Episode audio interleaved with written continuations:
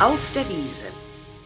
Sicher habt ihr es erfahren. Ja, bei uns wohnt schon seit Jahren eine kleine Weinbergschnecke, vorne links, hinter der Hecke. Als sie kroch auf unsere Wiese, tauften wir sie Anneliese. Bello flitzte schnell heraus, sie zurück ins Schneckenhaus. Bello ist ihr viel zu laut, weshalb sie in ihr Haus abhaut. Dieses trägt sie auf dem Rücken. Will sie hinein, muss sie sich bücken. Da bleibt sie dann ne Weile drin und steht nach Essen ihr der Sinn oder es regnet auf der Wiese, kommt wieder raus, die Anneliese.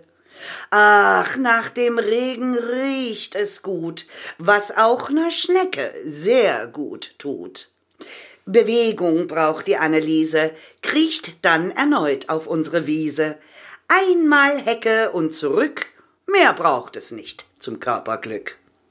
Und stellt ihr jetzt die eine Frage, ist unterwegs dann nicht sie viele Tage? Für Schnecken ist der Weg das Ziel.